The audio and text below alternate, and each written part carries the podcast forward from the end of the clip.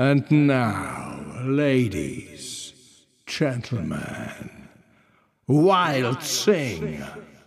Die zukünftige Frau Frese saß auf der Bank in einer Ecke des Gartens und atmete durch. Sie war fürs Erste dem Trubel entronnen. Der Kopf eines stadtbekannten Rentners lugte vorwitzig hinter ihr über den Zaun, ein zweiter folgte, dann ein dritter. Sie? Ja? A party? Ja, eine tolle Party. Ich muss mich leider etwas ausruhen. Stella deutete auf ihren Bauch. Sie sind net von da, oder? Du musst Hochdeutsch schwätzen mit der. Sie sind aber nicht von hier, oder?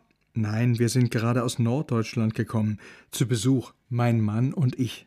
Sie deutete auf Friedhof Frese, der sich im Gedränge in einem wichtigen Gespräch zu befinden schien. Der, der ist ihrer?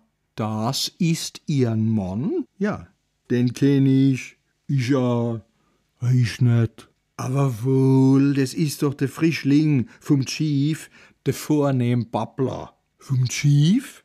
Der ist doch in Pension. Lebt der überhaupt noch? Gestern habe ich den noch gesehen. Das kann manchmal ganz schnell gehen. Äh, was anderes ist ihren Mann als noch so ein Stramer. Ob mein Mann was? Psst, das muss die doch nicht wissen. Sonst trennt die sich am Ende und mir, mir habe denn dann wieder du bei uns. Kennen Sie meinen Mann gut?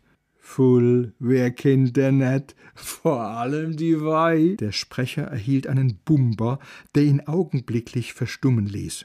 Ich, ich hab dich schon gesucht, Schatz. Oh, die Herren Äh, Ander und Hertha. Ihr habt euch schon bekannt gemacht, wie ich sehe. Ach, das sind Kollegen von dir? Sie sind also auch bei der Polizei. Toll. Polizei, ne? Wir kennen uns vom Männerballett, von der Holy Haxe. Stella sah ihren Mann fragend an. Äh, Männerballett? Davon hast du mir gar nichts erzählt. Der wird so manches net verzählt haben, weil's besser is. Und?